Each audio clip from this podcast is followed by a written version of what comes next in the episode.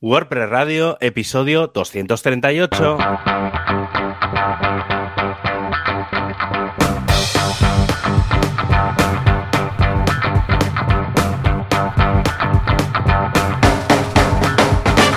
Hola a todo el mundo y bienvenidos a un programa más de este podcast WordPress Radio del 26 de enero de 2022. Como cada programa haremos un repaso de la actualidad y ya adelanto que no pienso hablar de WordPress 5.9 hoy. bueno, quizá, quizá hablemos un poquito, pero no mucho, aunque quizá gran parte del programa sea sobre la nueva versión. Eh, aunque los que sí que van a hablar hoy y mucho somos Javier Casares desde javiercasares.com y Joan Boluda desde boluda.com. ¿Qué pasa, Joan? Hola, ¿qué tal? Muy bien, pues estoy helado, concretamente estoy freezed, freeze. Madre mía, Sí, sí, madre mía. Hoy decías, vamos a tener que aclarar que esto se graba un martes, porque estamos justo Sí, en ese momento. antes. En ese momento En que medio. dices, no podemos decir nada porque esto saldrá el miércoles, ¿no? Pero, madre mía, ayer, qué locura, Sí, ¿sí sí. o no? ¿Qué ha pasado? Sí, Release Candidate tarde. 4, ahora el Freeze. Bueno, estamos en medio del. Yo- En el centro del huracán, ¿sí o no?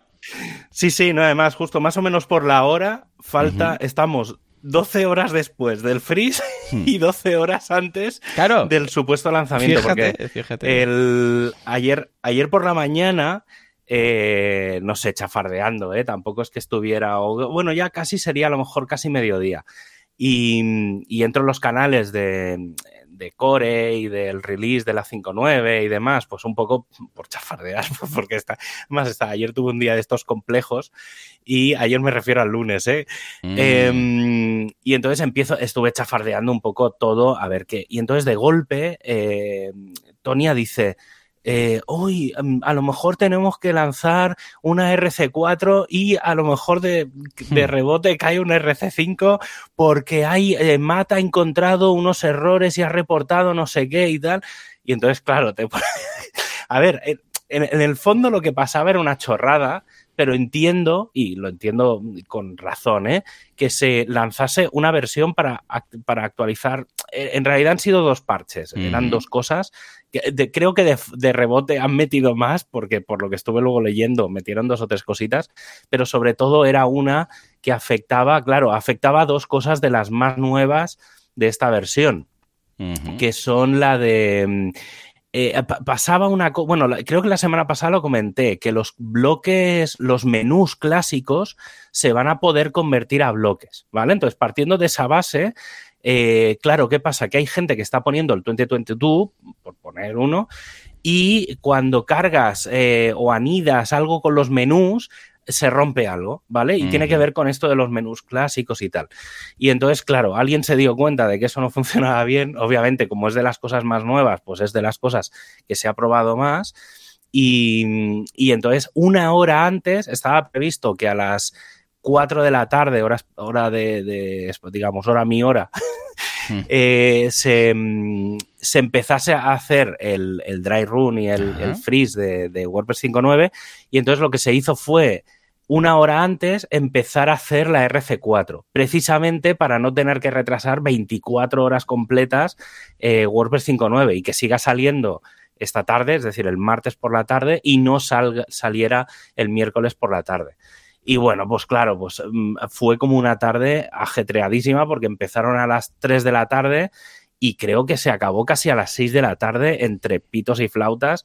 Y la verdad es que fue una tarde bastante entretenida, sobre todo, bueno, si, si estabais en el canal de Core y demás, estuvo bastante entretenido porque, claro, vas viendo paso a paso cómo van pasando las cosas, ¿vale? Entonces, eh, fulanito, tienes que hacer no sé qué, menganito, tienes que compilar no sé cuánto. Y entonces se van haciendo todo el checklist y hasta que no pasa una cosa. Entonces, claro, por ejemplo, con la RC hay una, una cosa muy chula que es que hay mucha gente, claro, se tiene que probar. Es decir, Claro. se genera el fichero el punto zip y tiene que probarlo la gente. Entonces empieza gente a decir cosas. Es como muy chorra, pero está bastante bien. Empiezan 5.8.3, flecha 5.9 en manual. Eh, y entonces empiezan a salir nú- números de versiones, sistemas de actualización. Pues no, yo lo he hecho por WP-CLI, yo he subido el zip, yo lo he hecho descomprimiendo no sé qué, yo lo he hecho por el mía. plugin de Edge y el no sé qué. Y entonces, claro, empiezas a ver ahí un pupurri de cosas y es bastante entretenido el, el proceso. Y claro, fue justo acabar la RC4 dijo alguien, bueno, esperamos cinco minutos con un, con un emoji del café y entonces empezó todo el proceso de 5.9 eh, que en teoría hará, claro, se ha retrasado una hora, es decir, que estaba previsto que eh, hoy martes a las 5 o 6 de la tarde, más o menos, hora Hmm. española, se supone que tiene que aparecer. Yo calculo que hasta las 7 de la tarde no, no aparecerá. Es decir, que hace justo 24 horas de los que escuchen el programa nada más salir, se Mm. supone que ya tendremos WordPress 5.9 si no falla nada. Yo personalmente, por todo lo que he visto y los tickets que hay pendientes y tal, ya se está hablando de la 5.9.1, en, en principio va a salir, ¿vale? Va a salir, está muy probado. O sea que en, Sí, yo lo he probado general, con varias webs de calma, estas así sencillitas y, y, bueno, la, la, la release Candidate 4, la, la última, porque tengo el plugin ese de Edge, no sé qué, Blight, bueno, eh, Sí. The Weather Like Together.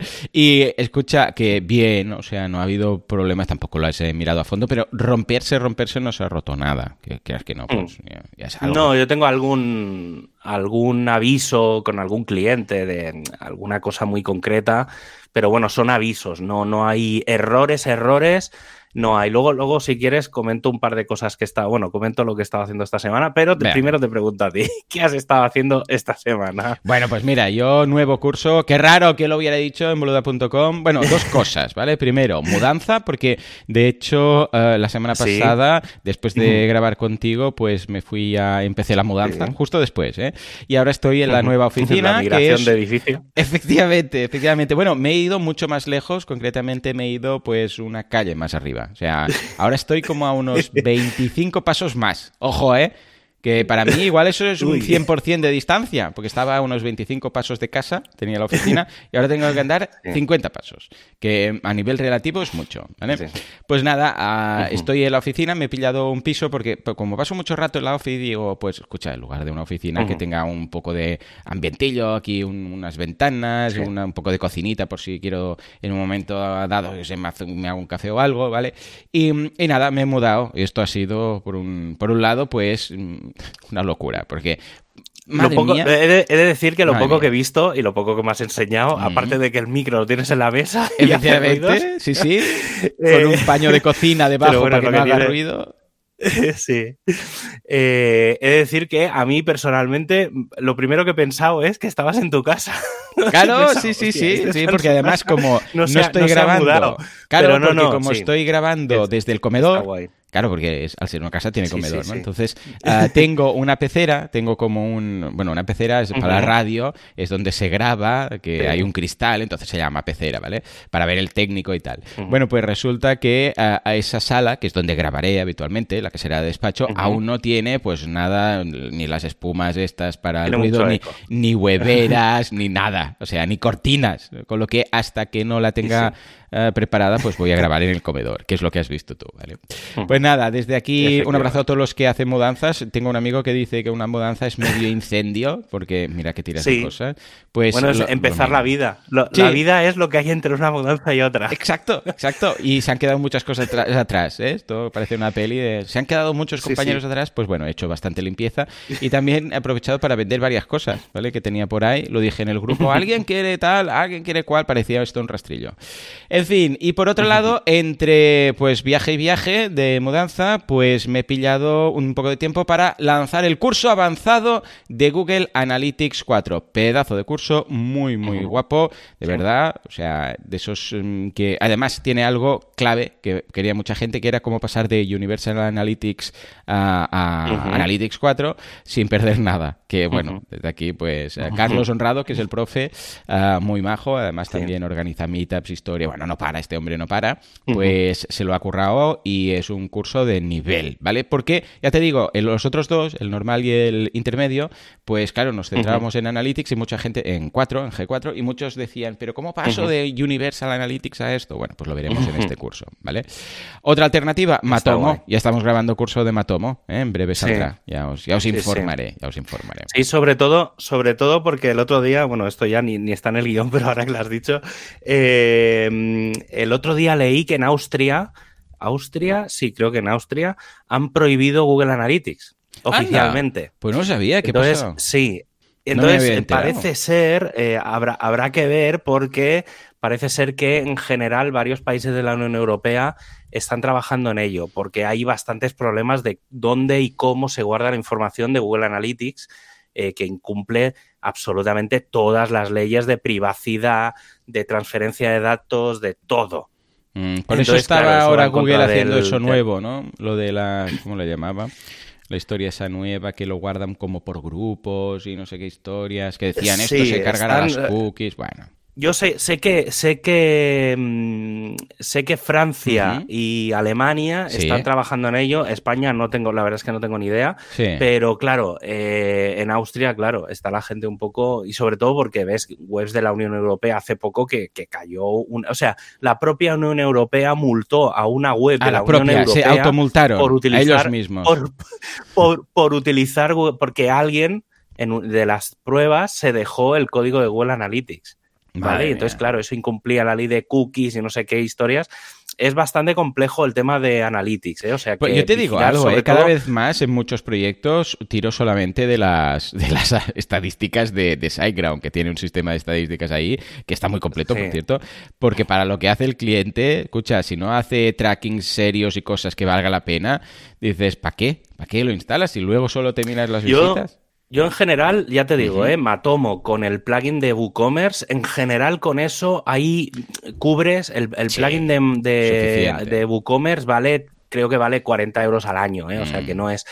Pero el, el- y con eso hay más que suficiente. Sí que Ya es verdad está. que si haces funnels y haces una serie sí, de cosas, ya sí, tienes claro, que ir claro. comprando plugins un poco más Mm. caros. Pero lo que es el core, que es Matomo, más el plugin de WooCommerce, con eso cubres el 90% Sí. de, de los sí, sí. proyectos. Esto de- es como lo de Analytics, de a veces WordPress. es como usar Photoshop para recortar imágenes, ¿sabes? Dices, sí, porque dices, hombre, a ver, sí, que puedes, Analytics. sí que puedes, pero hace falta, ¿vale? Sí, sí, sí, sí que es verdad. Pues mira, yo he estado probando una cosa eh, Hmm. que ya hacía tiempo, bueno, lo probé en su día, hice unos manuales y cosas, pero Hmm. eh, dentro del equipo de hosting, uno de los, digamos, tenemos dos grandes proyectos. Uno es mantener el handbook, que eso normalmente me encargo yo.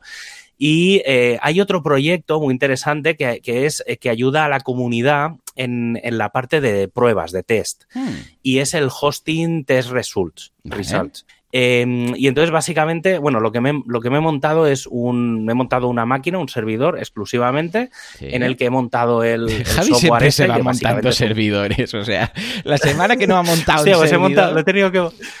Lo he tenido que montar un par de veces porque el, lo, lo monté en una cuenta, luego lo he tenido que montar y tal. Y quiero montar otro que Hmm. a ver si esta semana me dan, me dan el ok porque tú, tú, tú puedes montarlo y subir las pruebas y demás y ya está. Y te las haces tú en tu casa y te da el report y con eso tienes y vas viendo si funciona una serie de, de cosas que ahora comentaré.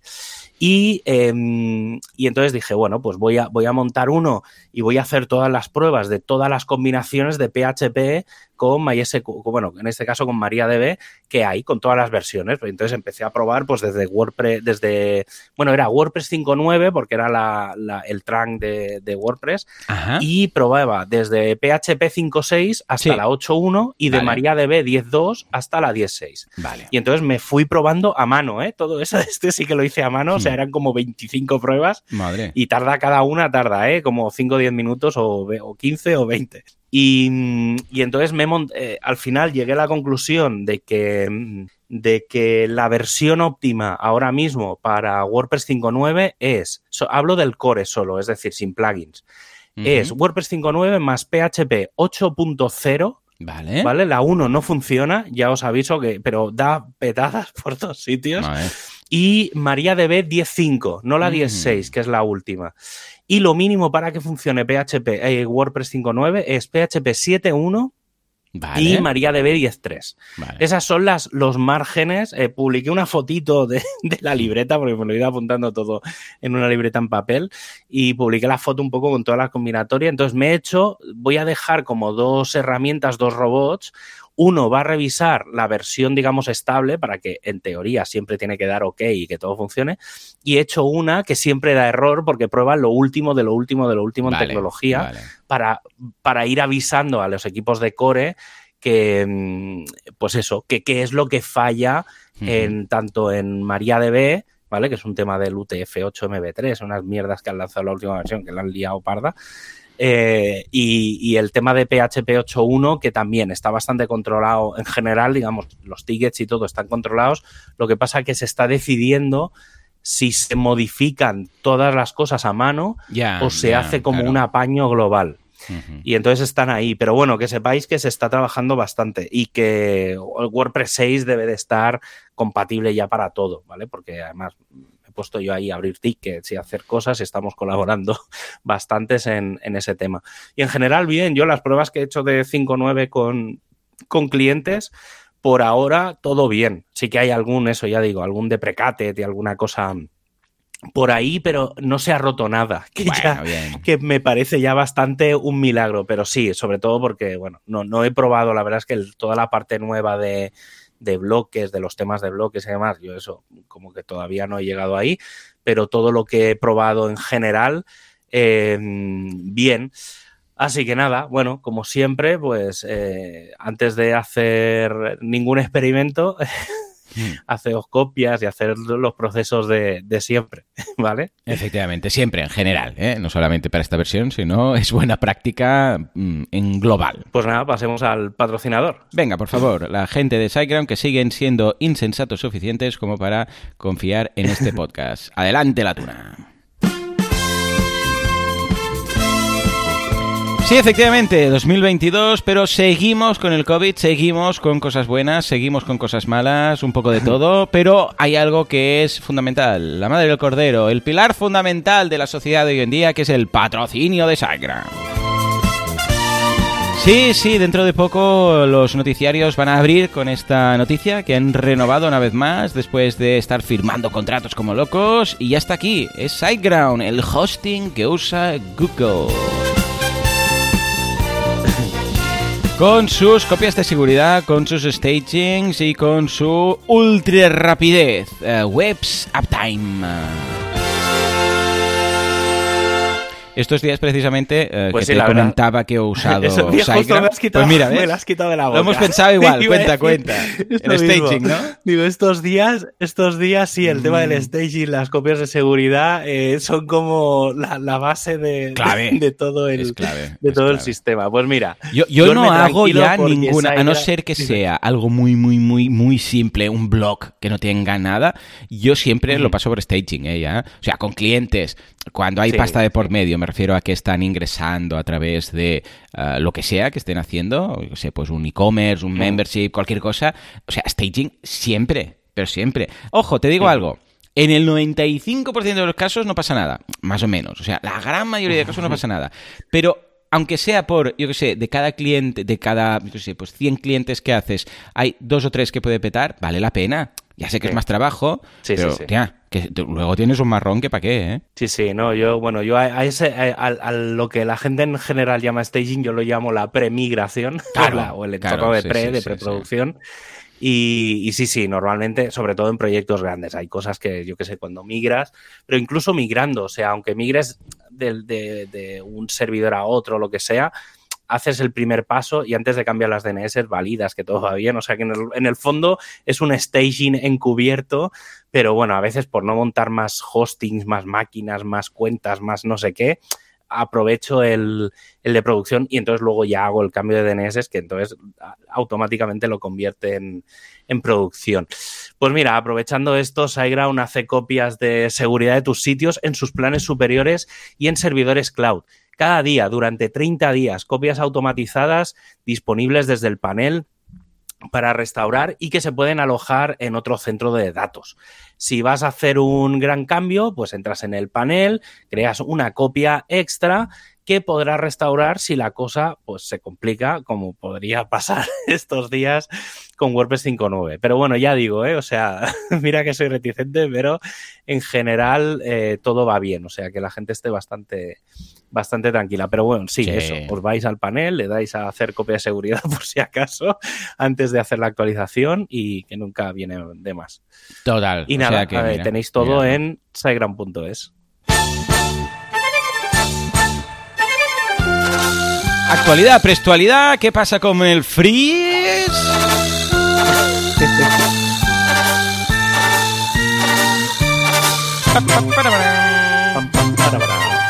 Bueno, bueno, bueno. Estamos en el ojo del huracán. Pero bueno, aparte de esto, algo más habrá pasado, ¿no?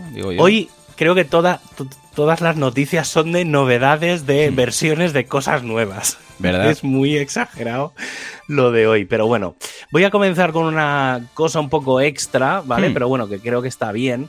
El otro día publicaron un, en la zona de Project, ¿vale? En, un, en, una sección que se inventaron el año pasado, a mediados del año pasado, que es el Project. Eh, un poco explican las, las cuatro guías, digamos, dejando un poco fuera lo que es el propio WordPress en sí, es decir, lo, que es el software, un poco las, las, guías de en qué se va a focalizar la comunidad WordPress en este 2022. Eh, obviamente, esto es una entrada que publica mm, Josefa, la, directora de, WordPress. Y básicamente eh, hay cuatro objetivos. El primero es impulsar el nuevo editor de WordPress.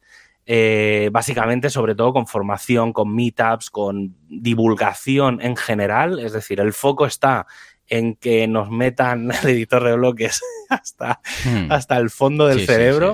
¿Vale? Ese es, digamos, el foco principal del, proyecto. O sea que este 2022 vamos a ver muchas, muchas cosas relacionadas con, todo lo que es el editor de bloques.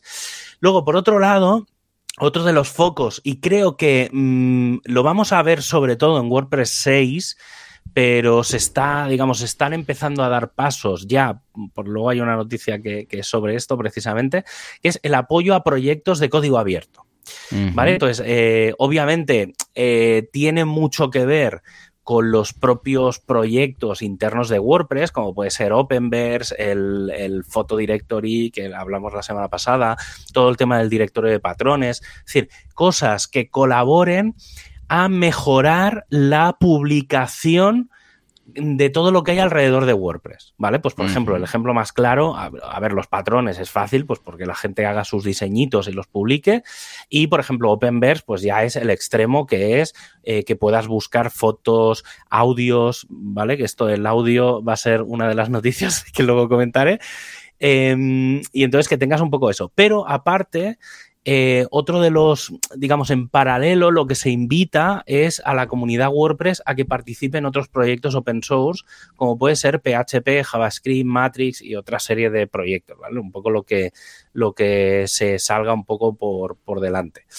Luego, el, la tercera, mm, el tercer objetivo de este 2022 es potenciar el Fight for the Future, ¿vale? Que es el proyecto de, de WordPress para que todas las empresas o todas las personas que utilizan o que viven un poco a costa, entre comillas, y de buena fe, eh, a costa de WordPress, eh, pues que dediquen ese 5% del tiempo a que lo devuelvan, digamos, un poco a la comunidad, ¿vale? O sea, hay gente, pues que hay empresas como Automatic, eh, Yoast y compañía, pues que tienen un montón de gente que directamente trabaja el 100% del tiempo en cosas de WordPress, sobre todo gente que, que colabora en el core y luego, pues gente como yo, pues que dentro de mi tiempo, pues dedico, ya digo yo que más de un 5% y, y casi me atrevería a decir que un 10% o, o, más de mi tiempo, pues a, a, hacer cosas dentro de la comunidad, ¿vale? Dentro de proyectos de la comunidad, últimamente, sobre todo muy relacionados con el, con el equipo de hosting. Y luego la última pata, de que es bastante, bueno, es, me parece un poco entrañable y a la vez un poco arriesgado, que es empezar ya a preparar el aniversario número 20 de WordPress, que será el 27 de mayo de 2023. 3, 2023, es decir, falta un año y pico, pero ya se ha comenzado a hablar de qué es lo que se va a hacer eh, pues eso, desde finales de mayo, desde junio de, este año hasta, hasta el del año que viene. Hay que recordar que el 27 de mayo de 2003 salió la versión 0.7 de WordPress, que fue la primera versión, digamos, de, con el nombre WordPress, ¿vale? Porque las versiones anteriores venían de, de B2 y de Café y de compañías. Pero bueno, eso es un poco el objetivo general de este 2022. A ver un poco por dónde va. Yo creo que todo lo que comentan es bastante factible y que en realidad todo ya estaba un poco encaminado a, que eso fuera el, lo que se veía venir este, este año. Yo añadiría una cosa que es mejorar WordPress, ¿vale? Todo el tema de performance, yo creo que vamos a ver bastantes cositas este, este año. Y luego, a nivel de WordPress 5.9, que no hemos hablado apenas ya, eh, bueno, esta, la semana pasada salió, mm, que ya lo medio comentamos, que iba a salir eh, WordPress 5.9, la RC3, ¿vale? Eh, ha tenido como 15 correcciones sobre Gutenberg y 6 o 7 sobre el Core. y ayer, como decíamos antes, pues salió WordPress 5.9 RC4 con un par de parches. Ya digo, para mí no, es que, no, no eran parches gordos, es decir, no habían problemas de seguridad y demás, que eso se está revisando eh, o se revisará entre ayer y hoy. Pero sí que, eh, pues eso, ayer por la tarde empezó el proceso del, digamos, se hizo el, la RC4 y cuando se acabó se hizo el proceso de dry run. Eh, se prepararon, por ejemplo, pues quienes van a aparecer en la lista de, de personas destacadas de, que han participado en la mejora de, bueno, en el lanzamiento de WordPress 5.9 y demás. Se hizo el freeze y esta tarde en principio es el lanzamiento, lo que significa que en principio pues mañana miércoles, o hoy ya miércoles si estáis escuchando, o ayer miércoles si lo escucháis el jueves, mm. eh, en principio pues tendremos, tendremos WordPress 5.9. Ya digo, yo en general todas las pruebas que he hecho estoy bastante tranquilo, sí que obviamente eh, iré migrando progresivamente, pero bueno, en general, en general creo que es una versión que también tiene una cosa muy diferente a otras y es que se iba a lanzar en noviembre, eh, se ha retrasado muchos meses y en estos meses de Navidad y de principios de año, pues eh, se han hecho muchas, muchas, muchas pruebas. ¿Vale? Entonces creo que es bastante estable esta versión, precisamente por eso. Si se hubiera lanzado en noviembre, yo creo que hubiéramos lo hubiéramos pasado un poco mal. Eh, he de reconocer, ahora visto con perspectiva, eh, creo que ha sido una buena opción esta. A ver un poco cómo va la 6. Y luego, em, simplemente como curiosidad, 2022. Hmm. Sí. Ayer, justo, se hizo, se hizo un pequeño cambio que es forzar que la versión mínima sea WordPress 5.9. Es decir, no se va a poder utilizar 2022, eh, aunque estará en el directorio, en el repo de temas, no lo podréis usar si no actualizáis a WordPress 5.9, ¿vale? Aún, teniendo Gutenberg y tal, no funcionará, mm, ¿vale? Por cosas que vienen en el core que no están en el plugin. ¿Vale? Y hablando de Gutenberg, lo hilo con otra novedad, es que las, ha salido Gutenberg 12.4, que ya lo medio comenté la semana pasada, que estaba en la RC. Y básicamente no incluye muchas cosas, pero bueno, incluye sobre todo cosas de accesibilidad, que hay que decir, hago un inciso. El equipo de accesibilidad este año se ha propuesto trabajar, hacer como un poco de trabajo previo, es decir, trabajar eh, antes de que se lancen las cosas. ¿vale? Últimamente se lanzaba, por ejemplo, se lanzaba una versión de Gutenberg, se probaba y sobre esas pruebas se hacían mejoras para la siguiente versión. Esta vez lo que están diciendo es que quieren trabajar de forma un poco preventiva, es decir, cuando haya un ticket que se vaya a hacer el commit, lo que se hará es hacer la revisión de, esa, de ese ticket antes de que se ponga en producción. Bueno, creo que es un buen cambio, a ver cómo funciona. La, idea es probarlo hasta WordPress 6, a ver cómo va. Esto es como todo. Luego, otras mejoras, pues mira, tiene. Mm, han hecho un pequeño cambio cuando sabes que cuando le das a publicar, bueno, yo normalmente lo desactivo porque sí, lo de preguntar, ¿estás seguro? sale un, Sí, el está seguro, pues han añadido ahí algunas mejoras de avisos de, pues faltan tags, faltan categorías, faltan cositas. ¿Vale? Entonces, bueno, eso estará bien porque si tienes algún plugin de revisar cosas, pues puedes ponerte ahí como notas de, ¿te has acordado de revisar el SEO? ¿Te has acordado Mm. de revisar, de poner la imagen destacada? Ese tipo de cosas. Y luego, eh, lo que se ha hecho también es mejorar el panel de acceso rápidos de, del teclado, ¿vale? De las combinaciones de teclas y tal. Pero bueno, tampoco, no muchas novedades, porque ya digo, la gente está, estos días están, están con WordPress Claro. 5.9 y es el foco, el foco de- del equipo de, de edición de Core está ahí. Luego, WordPress, eh, WP CLI. Eh, ayer me pareció también, como estuve navegando por el Slack un poco, me pareció leer en diagonal, pues no me dio tiempo ni a leerlo porque llevaba un ajetreo con el lanzamiento de WordPress 5.9, que se está preparando WP CLI 2.6, Ujú. ¿vale? Ahora está la 2.5, eh, pero se ve que han encontrado, bueno, la idea es lanzarlo para que sea compatible con WordPress 5.9 y se ve que han encontrado algún tipo de error bastante tocho Hmm. y en teoría creo que se iba a lanzar ayer. Normalmente WP-CLI se lanza el día antes o unos días antes de lanzar una versión grande como mínimo eh, y no se lanzó ayer. No sé si se van a esperar la semana que viene, si se va a lanzar hoy. Mm, espero, no sé. No, no, no, no, si, la verdad es que no sé qué es lo que pasa. A ver, a ver. Pues ya digo, eh, que no, no, no hay ningún post, no han publicado nada, eran todo mensajes en el Slack, pero tampoco encontré enlaces de, de- de qué es lo que estaban hablando. ¿vale? Entonces fue como una conversación así en diagonal que pillé. Pero bueno, mm, simplemente eso, que sobre todo estos días estéis atentos a hacer la actualización, que es algo que normalmente no se hace, que es hacer el update de WP CLI Update eh, o WP Update. eh, y entonces, eh, para, para eso, para actualizar el propio WP CLI, sobre todo porque lleva correcciones con respecto a PHP Vale. y demás para que no pegue petadas, ¿vale? Luego, BuddyPress, que llevo también semanas comentando que van a lanzar la versión 10. Salió esta semana pasada, se llama La Pinos, ¿vale? Ya sabéis que BuddyPress, lo mismo que WordPress, tiene Con nombres de mm, músicos de jazz. Eh, BuddyPress tiene nombres de pizzerías hiperconocidas o de cosas muy relacionadas con la pizza. ¿Vale? Entonces, bueno, La Pinos es un, es un restaurante bastante potente y, bueno, tiene su historia. Si queréis, os vais a la sección de BuddyPress y lo veis. Y nada, una de las cosas que, que ha lanzado, que fuerza BuddyPress y creo que tiene bastante sentido, es que la versión mínima de WordPress para que funcione es la versión 5.4. Y he de decir que WooCommerce eh, también pasa lo mismo. Es decir, todos aquellos que tengáis algo menor de WordPress 5.4 vais muy tarde con todo.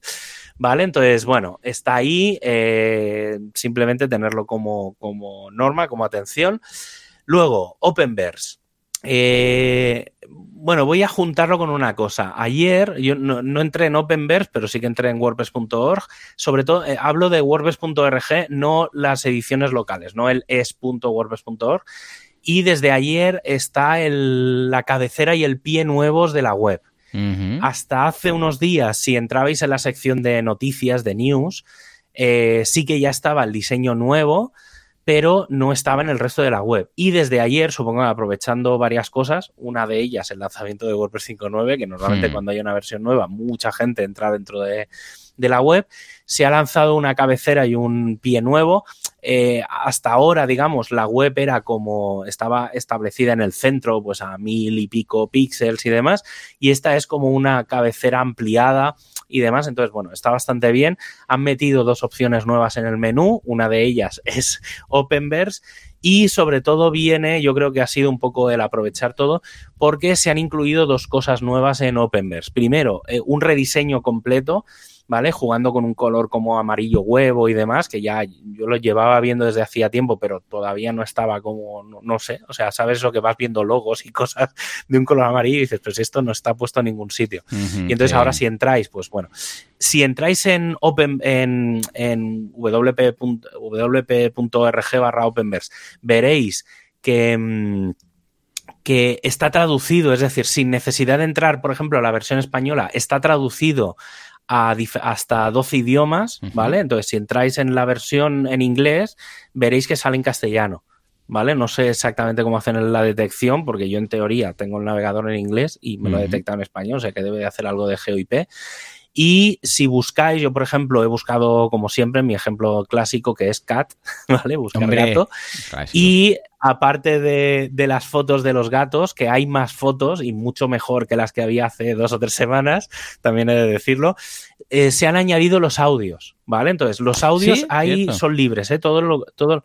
Sí, entonces hay dos tipos de audios. Hay audios que son canciones y música y hay audios que son efectos de sonido. No sé si lo tienen diferenciado todavía, ¿vale? Pero, por ejemplo, buscando gato, el primero de los audios que me ha parecido era una canción, que la verdad es que está bastante bien, todo hay que decirlo, y el segundo era un gato maullando. ¿Vale? Entonces era miau, miau. Hmm. Entonces, bueno, está bien. Eh, lo digo porque si buscáis material gráfico o material de audio o efectos, por ejemplo, pues para podcast y cosas, pues eh, ya podéis utilizar Openverse. Yo he de reconocer que tengo varios dominios relacionados con Openverse. Eh, uno de ellos es wpopenverse.com y otro es openverse.es que tengo pendiente todavía hacer las redirecciones. Eh, se me ha pasado. Me lo, incluso voy a hacer una cosa que es que me lo voy a apuntar hmm. porque si no se me, se me olvidará. Pero, pero bueno, sobre todo pues para, para facilitar eh, eso, pues que se encuentre y que no haya que entrar en, el, en WordPress, darle al menú y tal. Pero bueno. Y luego, como última cosa, en la semana pasada o la otra, creo que también lo comenté, el tema de cambios que iba a haber en las meetups y WordCamps presenciales. Varias cosas con respecto a esto. La, primera WordCamp presencial que iba a haber en 2022 eh, se ha cancelado, se ha, más que mm. cancelado, se ha retrasado, ¿vale? La han retrasado, creo que era ahora en febrero, y la han retrasado hasta abril, mayo o algo así, era, o al menos es lo que quieren hacer. En, en general, pues obviamente está Omicron, eh, parece ser, esperemos, por un poco de también de tranquilidad mundial, esperemos que Omicron sea lo último gordo que venga. Eh, pero bueno, obviamente luego habrá que seguir con, ciertas medidas. Pero bueno, temporalmente, hasta que pase un poco el, pico actual que tenemos, eh, se han tomado ciertas decisiones. Básicamente son dos, ¿vale? Aunque han marcado como tres. Pero la primera es cumplir las leyes de cada país, ¿vale? Que eso ya lo comenté la semana pasada y sobre todo eh, seguir un poco todas las indicaciones y demás. Y sí que como una cosa extra, independientemente de, la legislación que haya, lo que sí que se ha pedido ya desde la comunidad WordPress es eh, que haya que presentar eh, como el certificado de, de, de, iba a decir, de vacunación. esto significa que se ha dado un paso más porque hasta ahora tenías que presentar lo que sería el Green Pass, ¿vale? Que te permitían PCRs y demás. Ahora ya la comunidad fuerza, sobre todo en WordCamps, ¿eh? en Meetup, no sé, tampoco lo indica expresamente, pero en general ya lo que indican es que hay que ir vacunado a los eventos, ¿vale? O sea, si no estás vacunado, no vas a poder ir a los eventos de, de WordPress. Obviamente hay que ir con mascarilla, eh, la idea es que haya gel hidroalcohólico en el sitio y que la gente pues lo utilice y en, los sitios en los que no se pueda obligar a que haya a que haya que la gente esté vacunada, pues porque hay países que no pasa eso, pues bueno, lo que te vienen a decir es que pues que toda la organización, bueno, que, que se todavía haya más medidas de precaución, pues porque se están viendo que algunos eventos eh, y ya lo, ya lo comenté que en el State of the War mismo, donde mira que habían 20 personas, estaba Matt y compañía, pues hubo gente que se, que se contagió y entonces, pues bueno, pues se quiere evitar obviamente eh, todo eso. Yo he de decir que eh, estos días pues empiezan a, haber otra vez meetups y eventos por aquí por España y en general todos están volviendo un poco al online, ¿vale? Mm. Hay gente que se lo plantea y demás, pero está todo volviendo al online.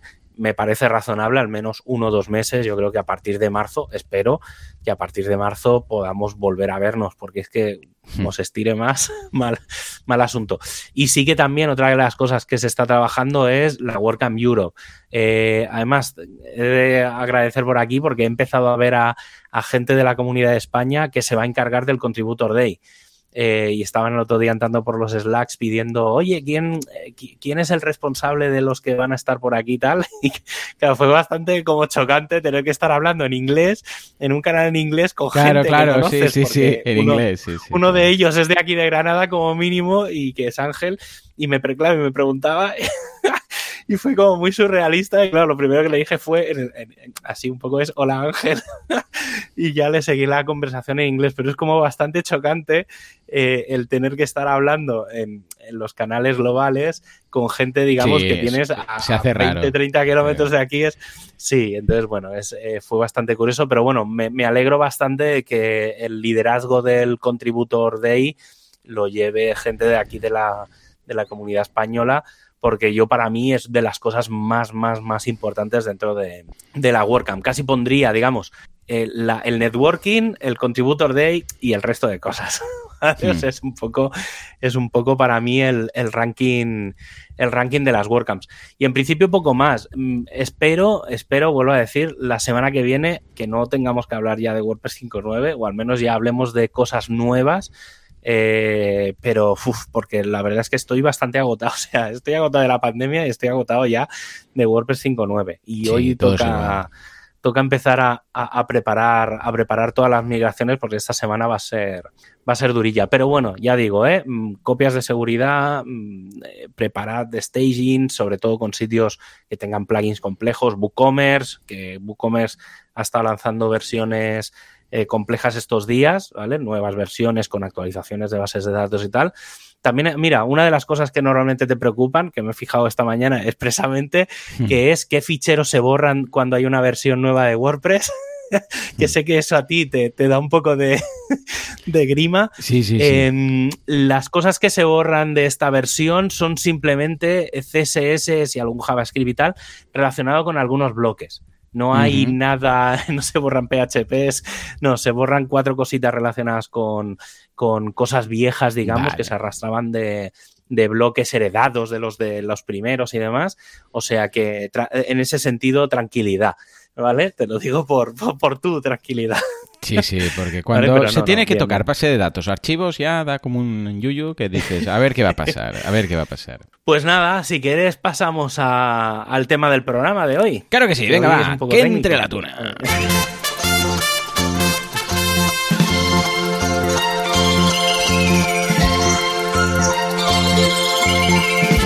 Sí, con esta música tan épica nos vamos a escalar WordPress. ¿Qué pasa cuando crece, crece, crece? ¿WordPress no sirve? ¿WooCommerce no sirve? Bueno, tranquilos, tranquilos.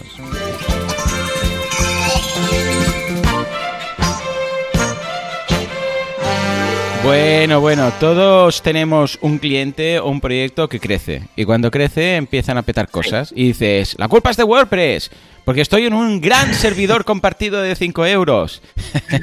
bueno, Sí, a sí, ver, hostia, a ver.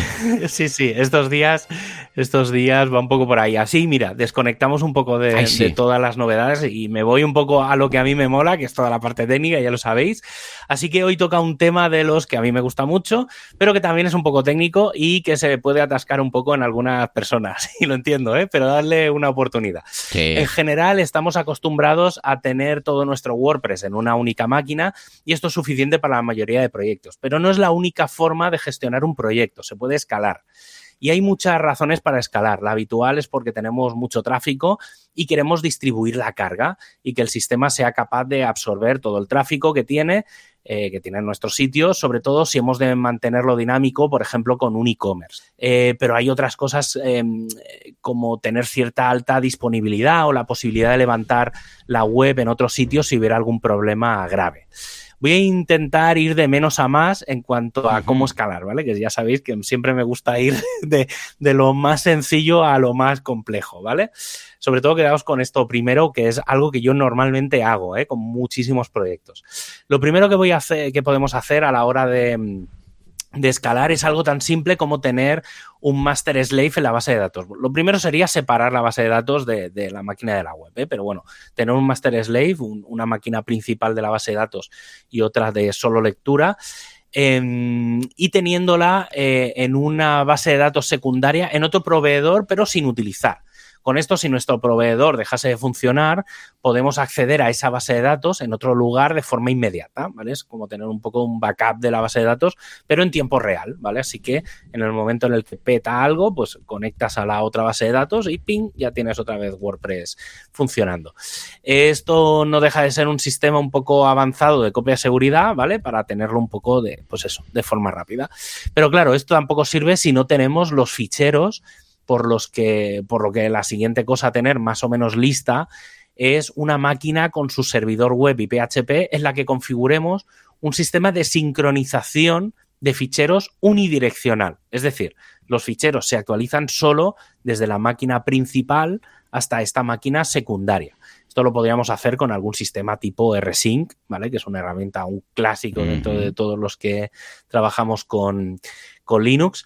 Con esto tendríamos, eh, pues, que si el proveedor principal de hosting deja de funcionar, podemos en pocos minutos hacer los cambios para levantar la web y todo en ese nuevo hosting, ¿vale? Digamos, eh, por un lado tendríamos una copia de la base de datos en tiempo real sincronizada, pero la tenemos ahí como secundaria sin utilizar y por otro lado, tendríamos los ficheros, lo mismo que tendríamos como un sistemita que copie todos los ficheros en tiempo real y está ahí en un hosting que tú no utilizas. Tienes como un servidor web y una base de datos en unas máquinas que pagas pero no utilizas. Si se cayera el servidor principal, haces un cambio de DNS y cuatro cositas y en un par de horas como mucho, en una hora en general, deberías de poder volver a tener el sitio web levantado y funcionando. Eh, recuperar backups y demás, hablamos de muchas horas normalmente, ¿vale? Porque tienes que, o que el hosting deje de funcionar, entonces tienes que esperarte a que eso. Entonces, bueno, es un sistema fácil, eh, un poco escalable, ¿vale? Se puede utilizar en tiempo real, pero bueno, lo ideal sería un poco como backup ahí. Em, pues eso, por cierto, eh, quien dice otro hosting, ¿vale? Estoy hablando de otro hosting separado, en lo que me refiero es a otra región distinta a las habituales. si trabajáis eh, con un hosting en un data center en París, pues no utilicéis el mismo data center.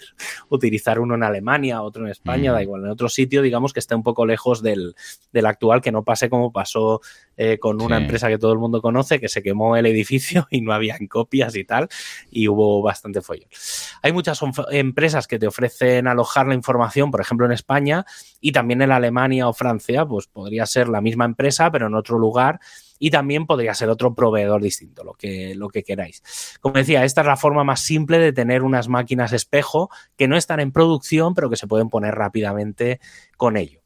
Un siguiente paso en el que sí que podemos usar todo en producción sería tener la base de datos distribuida, sobre todo si tenemos muchísimas consultas. En webs en las que haya muchas peticiones, muchos picos, mucho tráfico en general, podemos montar un clúster de base de datos. Para esto necesitamos al menos tres bases de datos que se tratan y funcionan como una única y que distribuyen la información. Esto solo es útil, como digo, si realmente tienes unas cargas de la base de datos con muchos cálculos y con mucha complejidad. No es algo normal, pero podría ser necesario en algunos plugins personalizados que tengan eso, pues mucho cálculo y mucha complejidad. Eh, ¿Cuál es la situación con esta opción? que tenemos escalada la base de datos, pero no, tenemos, no, hemos escalado los frontales. Y aquí empiezan algunas complicaciones o situaciones diversas. Vamos a por la opción más simple y que puede ayudar al web performance y a una escalabilidad, entre comillas, casi infinita, aunque tiene una pega. Solo serviría para sitios más o menos estáticos. Con esto quiero decir que los usuarios no interactúan mucho con la web, al menos no la mayoría. Eh, para estos casos, lo mejor es convertir la web en estática. Esto creo que no hemos hablado nunca. Lo he mm. comentado alguna vez, pero no he explicado nada y dije, mira, voy a, voy a explicar un pelín cómo, cómo se hace. Existen varias herramientas y plugins que cuando actualizas tu web te generan todos los ficheros navegables de la web, página principal, entradas, páginas, etiquetas, categorías, lo que haya, y se crean todos los ficheros de forma que los puedes copiar donde tú quieras. Vale. ¿Vale? Como son ficheros estáticos, básicamente vamos a encontrar HTML, CSS, JavaScript, imágenes y otros ficheros, pues tipo Word, audios, vídeos, ¿vale? Todos ellos alojables, por ejemplo, en una CDN. Esto significa que podríamos tener nuestra web en un sitio como Amazon S3 o el propio Google Cloud Standard Storage eh, lo que significaría que podemos alojar nuestra web en Google y que serviría, se serviría volando, ya que no hay tiempos de espera para nada, porque el contenido se sirve directamente, sin cálculos. Y sí, esta web estática iría con nuestro dominio. Esta solución mola mucho porque es la óptima desde el punto de vista de web performance, incluso de SEO, porque la web está distribuida por todo el planeta, en todos los centros de datos donde Amazon o Google tiene presencia. Eso sí, aunque es, un gran, es una gran opción, tiene un coste inicial de implantación bastante alto, pero como digo, es bastante interesante. Para mí, aquí el único, el único problema que hay es formularios. ¿vale? Porque claro, como, como, no, como es todo estático, pues no, no, puedes interactuar, ¿vale? Pero si tenéis una web solo información, es una opción muy, muy interesante. Em, otra opción que seguramente es más normal sería la de distribuir la web manteniéndola dinámica. En este caso, lo que podemos hacer es tener las bases de datos, como decíamos, eh, distribuidas, tener la web centralizada en un sistema de ficheros central y tenemos muchos servidores web que hagan de frontal. Incluso se podrían configurar para que sea autoescalable. Esto hace que los ficheros solo estén en un único lugar, pudiendo así aprovechar las cachés y otros elementos, y que lo único que tengamos por separado es el servidor web y PHP, que se llamarían a esos ficheros centralizados. Esto de que esté todo centralizado es importante porque evitas choques o distintos usuarios vean versiones diferentes de la web. Todo el mundo accede a lo mismo. Aquí lo más considerable es configurar muy bien los accesos a este disco compartido, ya que al haber muchos frontales distintos accediendo, se ha de controlar bien los accesos de lectura y escritura. Tiene que ser un, básicamente es que el disco duro donde esté la web sea el mejor de todos, mm. porque claro, hay se accede de formas muy, variopintas. Si fuera solo un servidor, pues es muy fácil porque solo hay un acceso, pero cuando es mucho, pues claro, hay muchas lecturas, muchas escrituras y puede haber choques. Otra opción es la de tener un único frontal, pero con muchos proxies. Eh, un web proxy es un servidor que almacena copias de la web según se va necesitando. Vendría a ser como algo parecido a las CDN, pero de forma más dinámica. Mm. La idea es que mm, al tener la web centralizada en un único lugar, todo el tráfico vaya pasando por esos frontales que simplemente hacen de puente. Puedes tener uno en Estados Unidos, otro en Alemania, otro en Hong Kong y el servidor central está en España. Los usuarios acceden a los tres distribuidos, nunca al servidor central, y cuando una petición llega, lo que hace el servidor proxy es generar una copia de esa página resultante y de todos los contenidos y los almacena de forma que el siguiente que visita la web Usa, usa esa copia, al menos hasta que esa copia caduque o se le haga caducar. Em, de esta forma, los usuarios tienen gran parte del sitio muy cerca de donde están, desde donde se conectan, y si en cualquier momento necesitan algo que no está cerca, se va a la web central en tiempo real. Esto eh, no es tan rápido, pero bueno, funciona. Y como última situación, esto sobre todo funciona con Barnies y demás, o sea, la gente que le, que le suenen nombres, ¿vale? Sobre todo con el Engines Proxy y con Barnies es con lo que se suele trabajar. Y como última situación, aunque es la más compleja de montar, em, aunque vendría a ser el, el mundo ideal, es la de tener todo distribuido.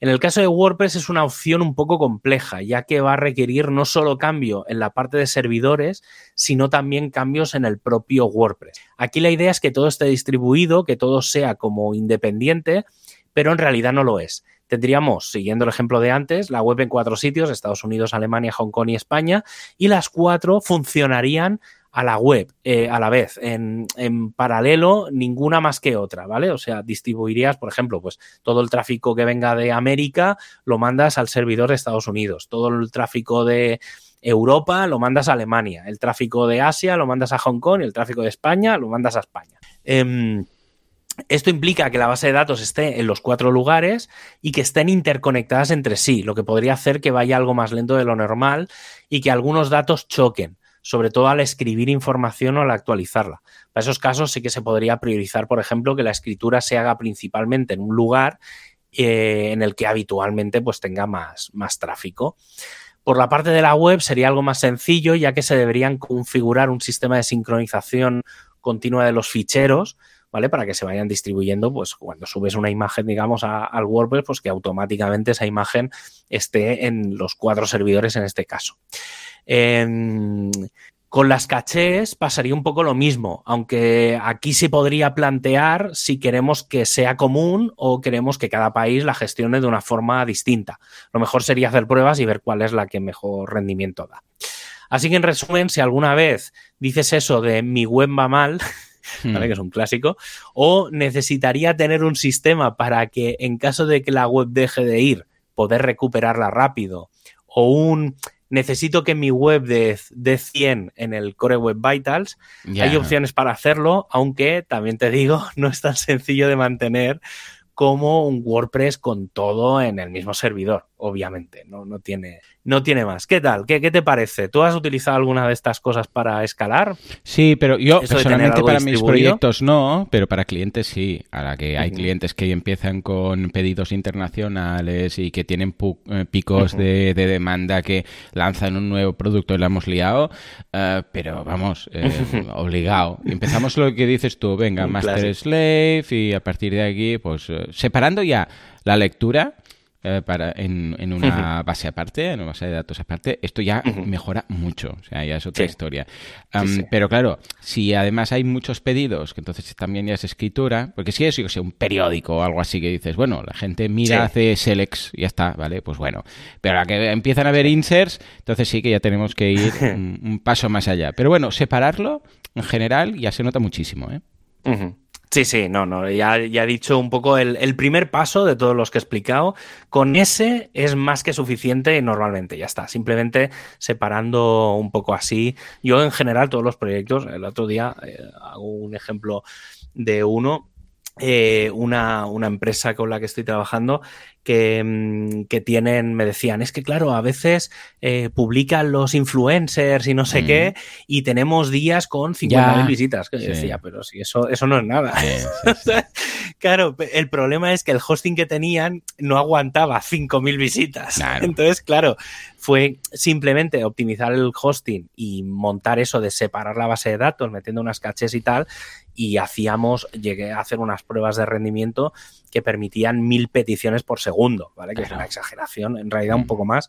Pero bueno, está bien, al final es un tema de... Sí, porque uno empieza teniéndolo todo, ahí mismo. Incluso la base de datos, ya no digo separada, es que está en, el mismo servidor de, de, todo. O sea, que ves un localhost, para entendernos, ¿no? Luego ya sería, bueno, Ah, separémoslo y lo tenemos aparte. Luego ya sería separar la base de datos en, en, em, en Slave, en Master y Slave, ¿no? Entonces, claro, son como fases y quieras que no, ya tener lo del Master Slave ya te deja como una base para luego si quieres ir haciendo otras cosas, ¿no? Pero claro, mm, es que es obligado. Hay un punto en el cual ya dices, eh, porque ya que, que yo ver un localhost en wp-config ya es raro. Ya es raro. O sea, ya es un mm, bueno, vale, sí, pero esto quizás en el futuro. Pero claro, muchos hostings que van así.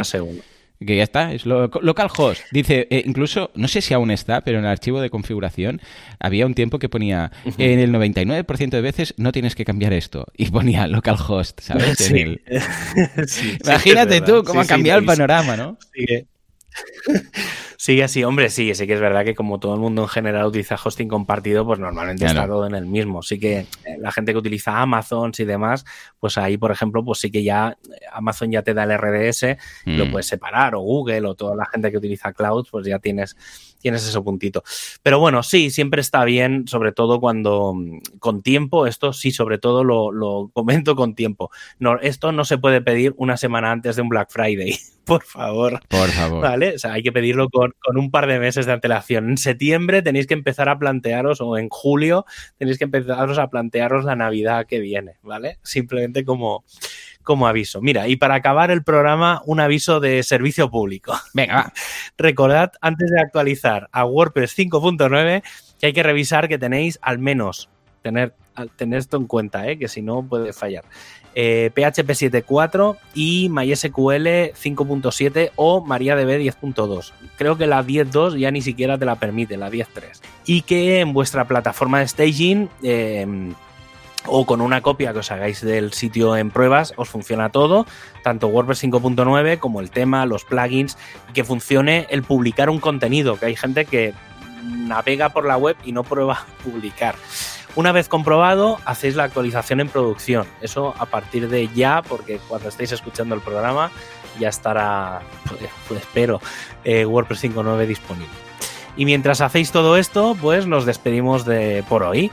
Un abrazo a todos y hasta el próximo programa. Adiós.